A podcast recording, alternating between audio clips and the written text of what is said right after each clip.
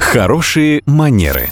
Как произвести впечатление и избежать неловких ситуаций, расскажет преподаватель по современному этикету Татьяна Баранова.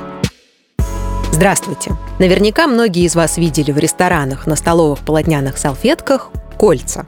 Выглядят они достойно, статусно и эстетично. Но какой в них смысл?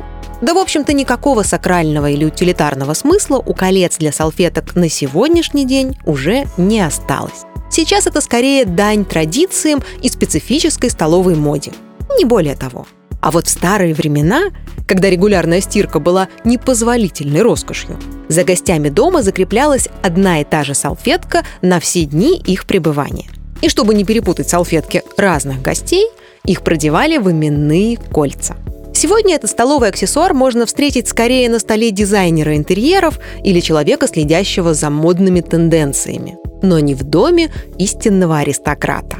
Ибо последний нередко рассуждает, что если предмет не имеет практической надобности, то приобретать его – это чистая расточительность.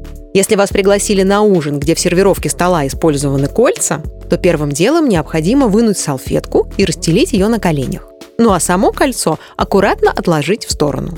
После окончания трапезы салфетка обратно в кольцо никогда не убирается. Не так уж все и сложно. Это и есть хорошие манеры.